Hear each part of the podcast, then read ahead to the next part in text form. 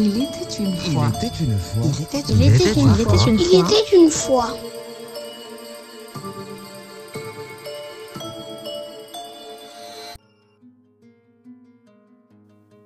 Après la poésie, continuons notre traversée de l'amour. Aujourd'hui, en guise d'amuse-bouche, je vous propose d'écouter le mythe grec des androgynes. Au début des temps, l'humanité comprenait trois genres. En plus du mâle et de la femelle, il y avait un troisième genre composé des deux premiers. On le nommait androgyne. Ces êtres avaient la forme d'une sphère, avec un dos et des flancs en forme de cercle.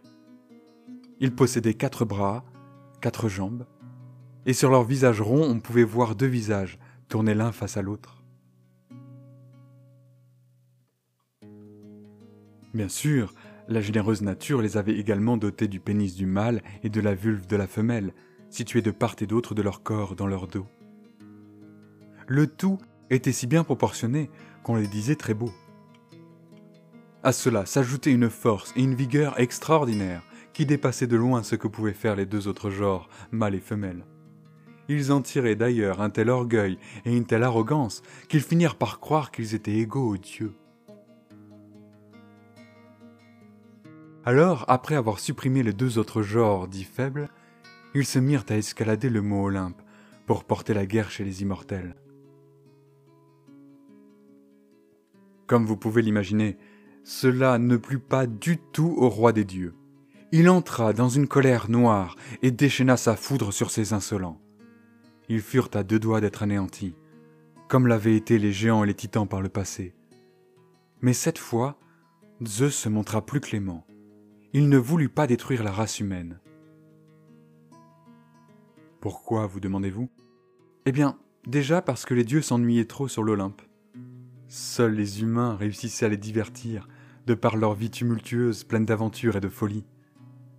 Et à cela, il faut bien ajouter que sans eux, qui aurait pu rendre Dieu les honneurs qui leur sont dus? Zeus préféra donc couper les androgynes en deux, afin tout à la fois de les affaiblir et de les débarrasser de leur insupportable soif de chaos. C'est Héphaïstos, le dieu forgeron, qui s'occupa de cette tâche. Il les écartela, tant et si bien qu'ils furent déchirés sur le milieu. À peine le dernier androgyne mutilé, Zeus en rajouta une couche.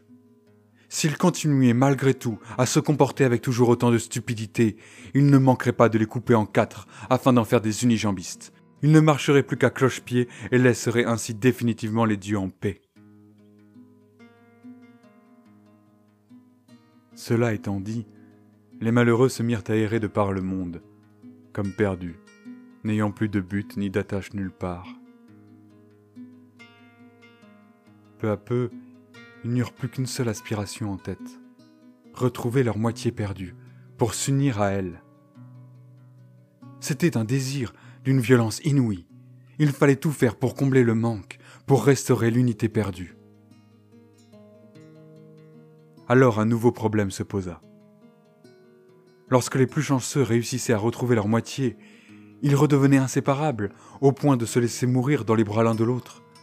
Ils étaient incapables de la moindre activité, et en oubliaient de se nourrir, de marcher ou de travailler.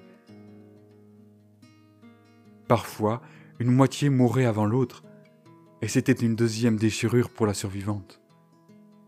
Elle n'avait alors le choix qu'entre la folie et trouver une nouvelle moitié n'importe laquelle qu'elle enlaçait à nouveau jusqu'à la mort.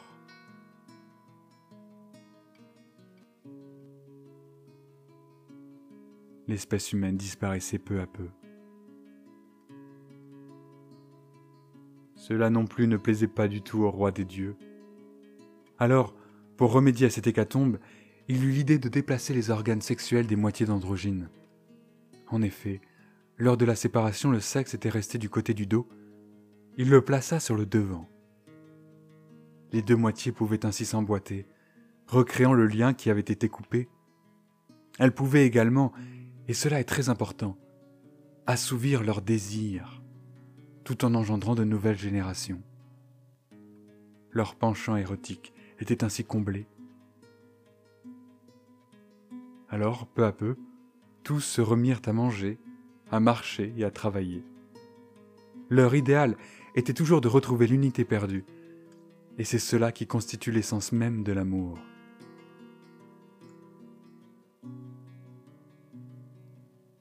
Nous sommes donc chacun la moitié complémentaire d'un autre être humain. Notre antique nature est bien de retrouver notre unité et de nous assembler à nouveau.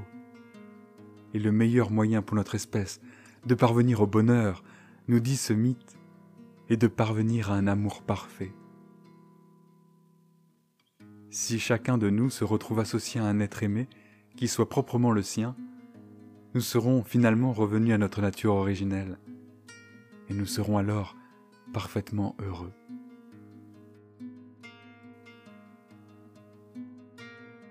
C'est une belle quête, n'est-ce pas?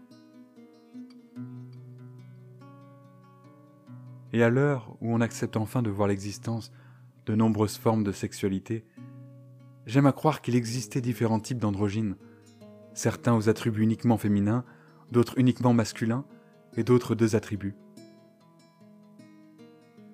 Cela expliquerait tant de choses.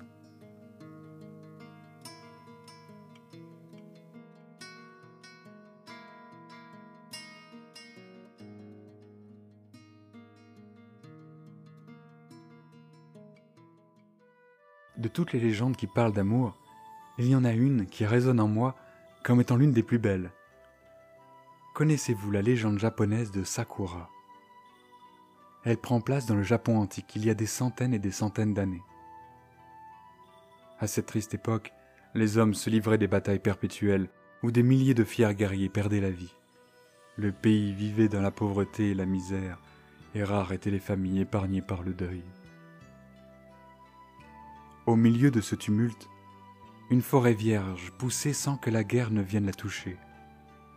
Elle était remplie de tant de beaux arbres feuillus, de tant de fleurs au parfum réconfortant, qu'aucune armée n'avait jamais osé souiller une telle merveille. Les habitants de ce Japon antique vouaient une grande admiration à cette forêt, espérant secrètement qu'elle pousse assez pour amener la paix partout sur le pays. Mais au milieu de cette belle forêt, il y avait un arbre qui ne fleurissait jamais. Bien qu'il soit jeune et plein de vie, aucune fleur n'apparaissait jamais sur ses branches. Il semblait déformé, sec, presque mort avec ses branches nues, comme s'il était condamné à ne jamais profiter de la couleur et du parfum du printemps. À cause de cet étrange mal, il vivait en solitaire. Aucun animal n'osait l'approcher, trouvant trop sinistre son branchage et trop peu accueillant son tronc tortueux. L'herbe n'arrivait même pas à pousser. Les graines plantées là se laissaient mourir de peur d'être contaminées. La solitude était sa seule compagne.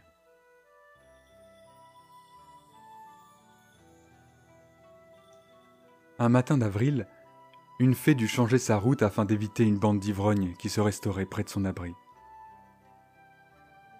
Elle passa près de l'arbre et fut immédiatement saisie d'émotion en le voyant. Comment était-il possible qu'il paraisse si vieux, étant encore si jeune? Elle s'arrêta sur une de ses branches et fut parcourue d'un frisson, il était si froid. Elle lui parla doucement, avec de nobles mots. Elle lui fit savoir qu'au fond de lui se cachait un être magnifique et radieux. Et, afin de voir éclore un tel être, elle était prête à l'aider. Elle lui proposa de l'envoûter pour une durée de vingt ans. Cet envoûtement permettrait à l'arbre de prendre forme humaine et de ressentir les émotions comme seuls les humains en sont capables. Peut-être qu'avec cette faculté de ressentir ce que le cœur humain ressent, il réussirait à fleurir. Mais, ajouta-t-elle, si au bout de vingt ans tu n'as toujours pas réussi à trouver cet être lumineux qui est en toi, j'abrégerai ta tragique existence.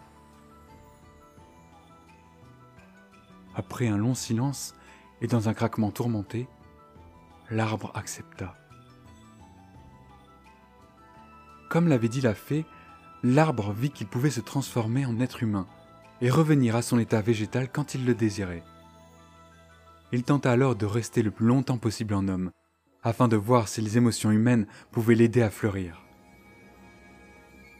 Mais aussi loin qu'il pouvait aller, il ne voyait que souffrance, misère et désolation, Il avait beau chercher ce qui rendait heureux les humains, il ne rencontrait que haine et guerre.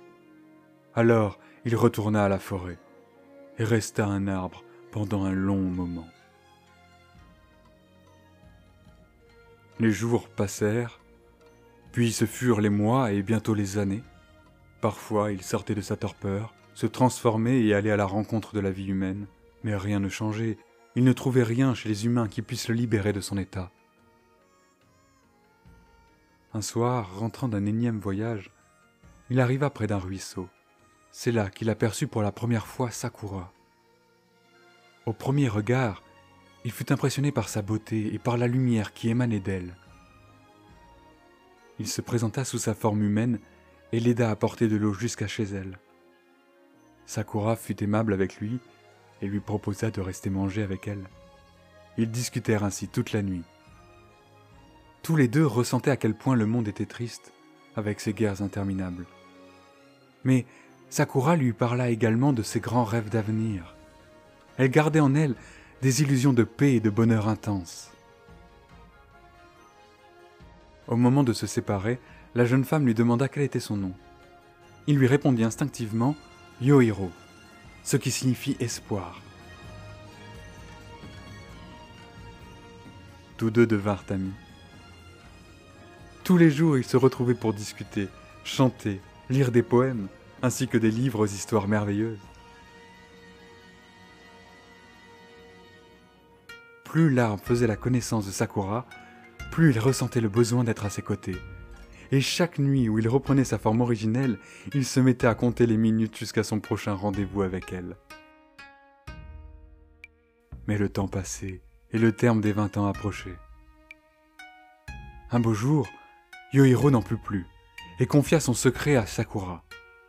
Il lui révéla qu'en réalité il était un arbre tourmenté, et qu'il allait bientôt mourir parce qu'il ne parvenait pas à fleurir. Il lui ouvrit son cœur, lui avouant que chaque jour il se languissait d'être près d'elle et que jamais il n'avait ressenti autant d'amour pour quelqu'un. Sakura fut très impressionnée et ne parla pas. Yohiro reprit alors sa forme d'arbre et attendit tristement la fin de l'enchantement.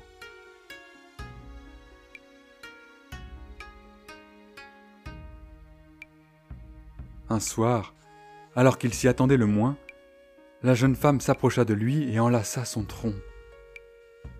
Dans un faible murmure, elle lui dit qu'elle l'aimait et qu'elle ne voulait pas qu'il meure, ni qu'il lui arrive quoi que ce soit. Elle voulait rester avec lui et continuer de discuter, de chanter, de lire des poèmes et des histoires merveilleuses. Les larmes de la jeune femme glissèrent sur son tronc noueux, et c'est le moment que choisit la fée pour apparaître de nouveau. Elle félicita Yohiro pour toutes les expériences qu'il avait faites chez les humains. Puis, elle se tourna vers Sakura. Elle lui demanda de choisir si elle voulait rester humaine ou prendre une forme d'arbre pour rester à jamais avec celui qu'elle aimait. La jeune femme regarda autour d'elle et se souvint des champs désolés par la guerre. Elle choisit alors de devenir un arbre pour rester pour toujours avec Yohiro. Et c'est ainsi que le miracle eut lieu. Tous deux ne firent plus qu'un. Et l'arbre fleurit alors pour la première fois. Ce que Yohiro ne savait pas, c'est que Sakura veut dire fleur de cerisier. Et depuis lors, l'amour de Sakura et Yohiro parfume les champs du Japon.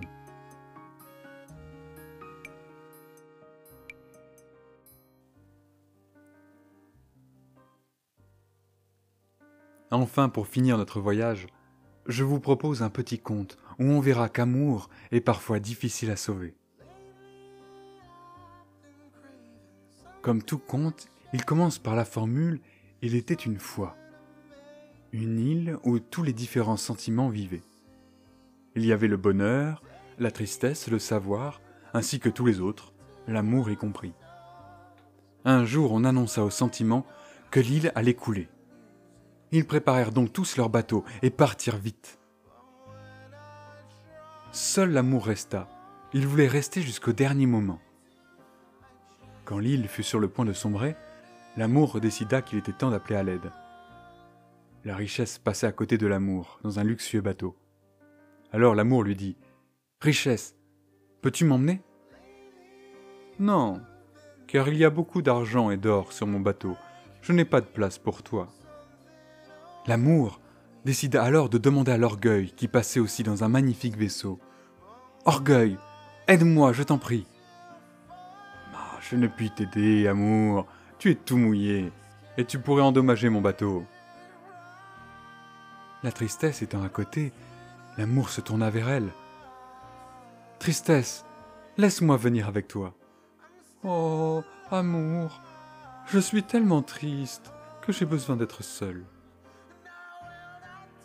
Le bonheur passa aussi à côté de l'amour, mais il était si heureux qu'il n'entendit même pas l'amour l'appeler.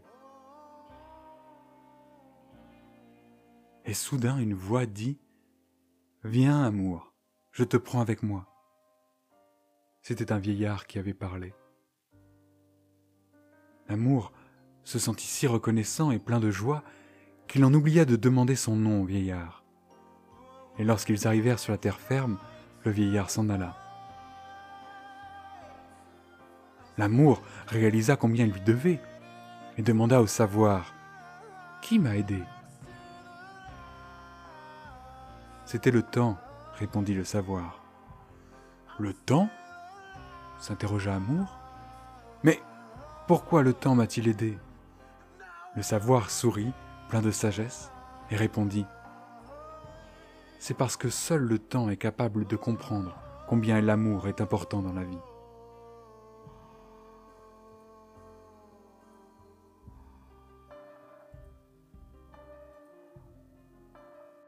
Sur ces belles paroles de sagesse, je vous laisse. La semaine prochaine, nous commencerons un diptyque sur la déesse Isis. En attendant, je vous souhaite une très belle semaine. À bientôt pour une nouvelle balade.